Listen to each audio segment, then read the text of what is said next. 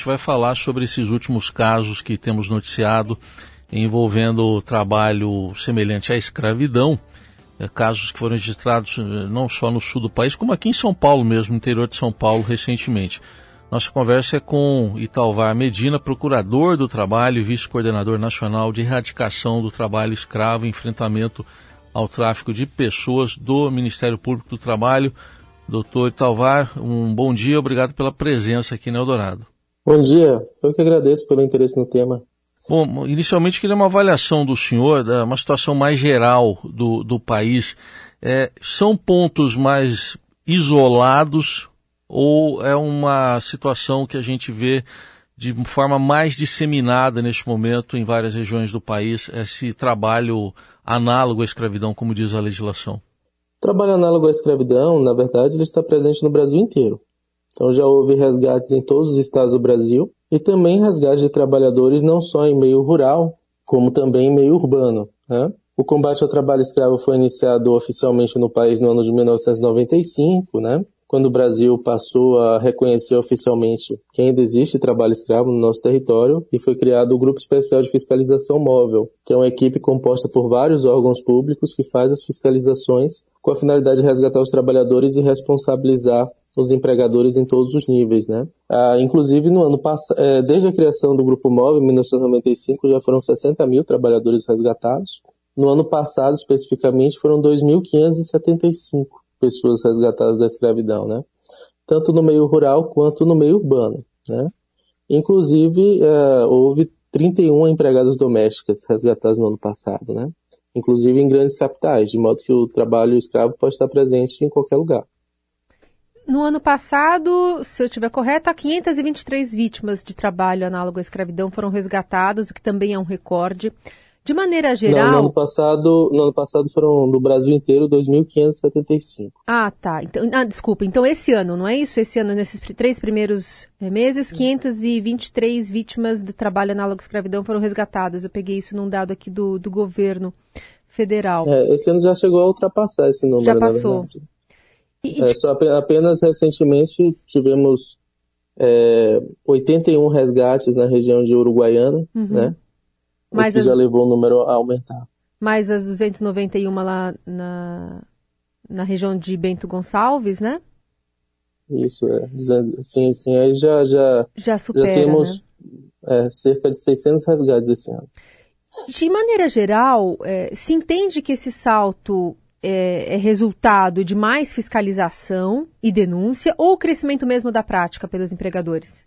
É sempre, é sempre difícil fazer uma avaliação muito precisa, porque os números que a gente tem de resgate são os números de trabalho escravo efetivamente encontrado, né? Uhum. É, então, sempre o número pode ser muito maior, dada que nem todos os casos são efetivamente denunciados para nós, né? Mas são vários fatores que contribuem para o aumento da, fiscaliza da, da, da constatação do trabalho escravo contemporâneo, né? Um deles pode ser sim um aumento ah, da quantidade da, da, fiscalização em determinados locais. Por exemplo, ah, no Rio Grande do Sul, houve uma quantidade, houve nos, dois, nos três últimos anos, uma quantidade maior de resgate do que se, se comparar, por exemplo, com os 10 anos anteriores ou 15 anos anteriores. Uhum. Isso se deve, em parte, a de ter sido criada uma equipe local de fiscalização lá, que intensificou a, a, a busca por trabalho escravo nessa região. Mas há outros fatores, além do aumento da fiscalização, que podem justificar, né? Então, por exemplo, o aumento da vulnerabilidade social da população está intrinsecamente ligado com a escravidão contemporânea, porque o trabalhador que é escravizado geralmente é um trabalhador que não teve acesso à educação, uma pessoa pobre, uma pessoa em situação de pobreza, né? uma pessoa é, que às vezes já foi vítima de trabalho infantil anteriormente, uhum. né? Uma grande quantidade dos, dos resgatados não tem sequer um ensino primário completo, a esmagadora maioria, muitos analfabetos, né? E na medida em que, uh, por exemplo, aumenta uma situação de, de vulnerabilidade social, de fome, né, de insegurança alimentar, de desemprego no país, aumenta a chance também de pessoas serem aliciadas para serem submetidas a péssimas condições de, de trabalho e, e sobre, sobre falsas promessas, geralmente, né? E o senhor mencionou... É, sobre... inclusive... Perdão, pode continuar. Pode, pode falar. Não, inclusive outros fatores também podem, podem contribuir, como é, aumento às vezes de atividades clandestinas, como desmatamentos, como é, garimpos clandestinos, também estão diretamente relacionados à escravidão contemporânea. E aqui especificamente no Brasil também tem outro fator que pode contribuir para esse aumento, que é a falta de concurso para a auditoria fiscal do trabalho desde o ano de 2013, né? Há cerca de 10 anos não tem concurso para essa carreira de auditores, é, que estão com quase 50% dos cargos vagos, né? Mais de 1.500 cargos não ocupados. E com a redução de fiscalizações de rotina das relações de trabalho feitas por esses profissionais, inclusive fiscalizações rurais de rotina, é, empregadores podem ficar mais desconfortáveis para passar a descumprir a lei né? Isso pode levar, inclusive, até casos mais extremos de violações, como o trabalho escravo moderno. E aí, você mencionou sobre essa, essa equipe que foi criada especialmente no Rio Grande do Sul, que ajudou a maior constatação desses empregadores que estavam explorando os funcionários. Esse tipo de iniciativa parte de quem e poderia, poderia por exemplo, ser replicado se tivesse, né, nesse caso, é, pessoas aptas e contratadas para esse fim?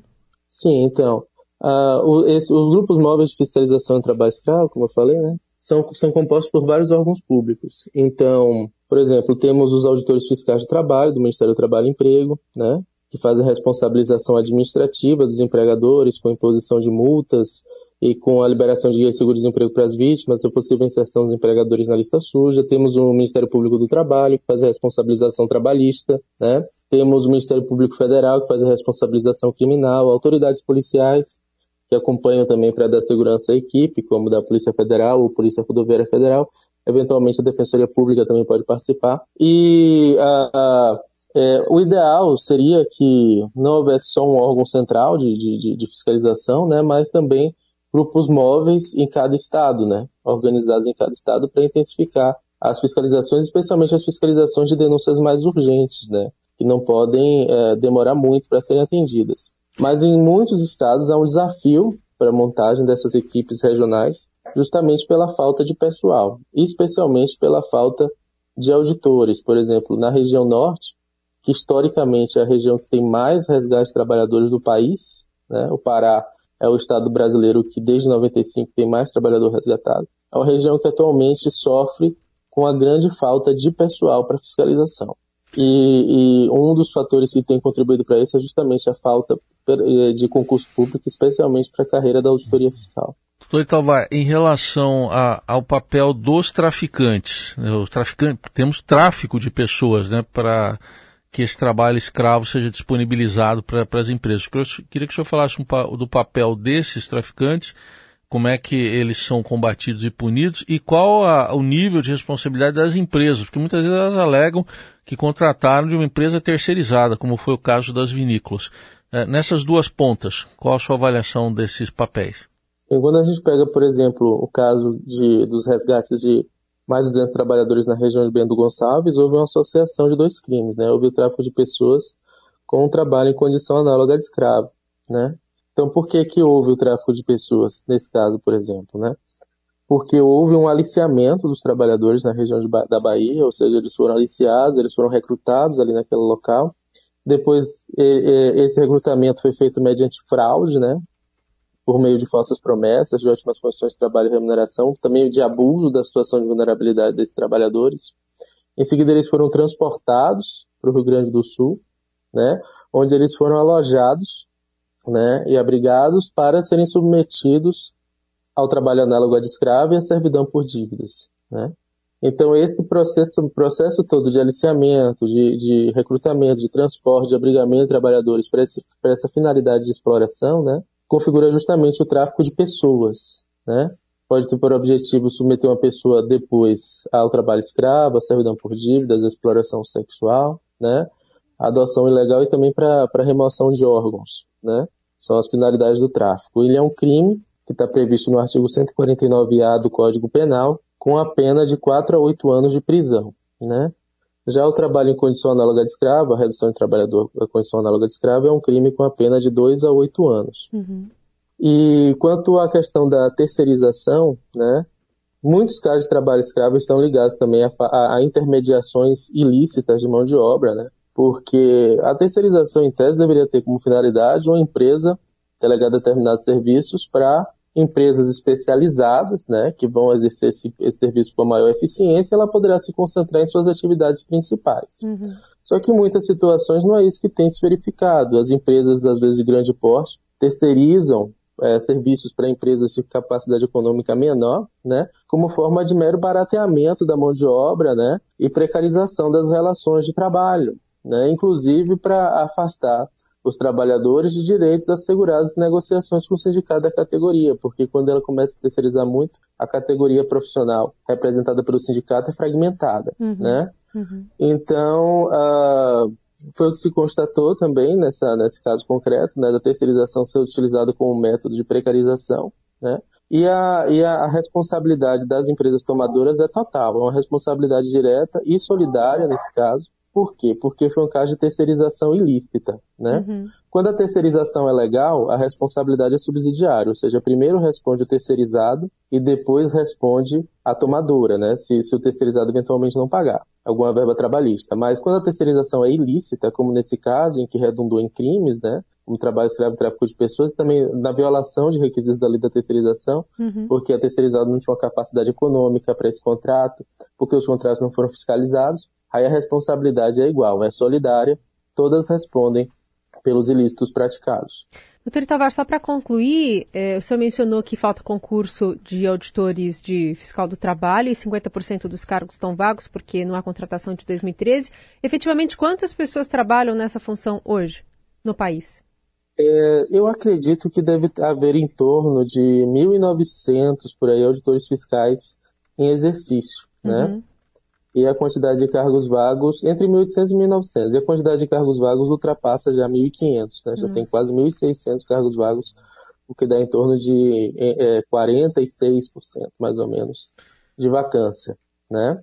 Sendo que há mais de 300 auditores que estão já com tempo de serviço para se aposentar, né?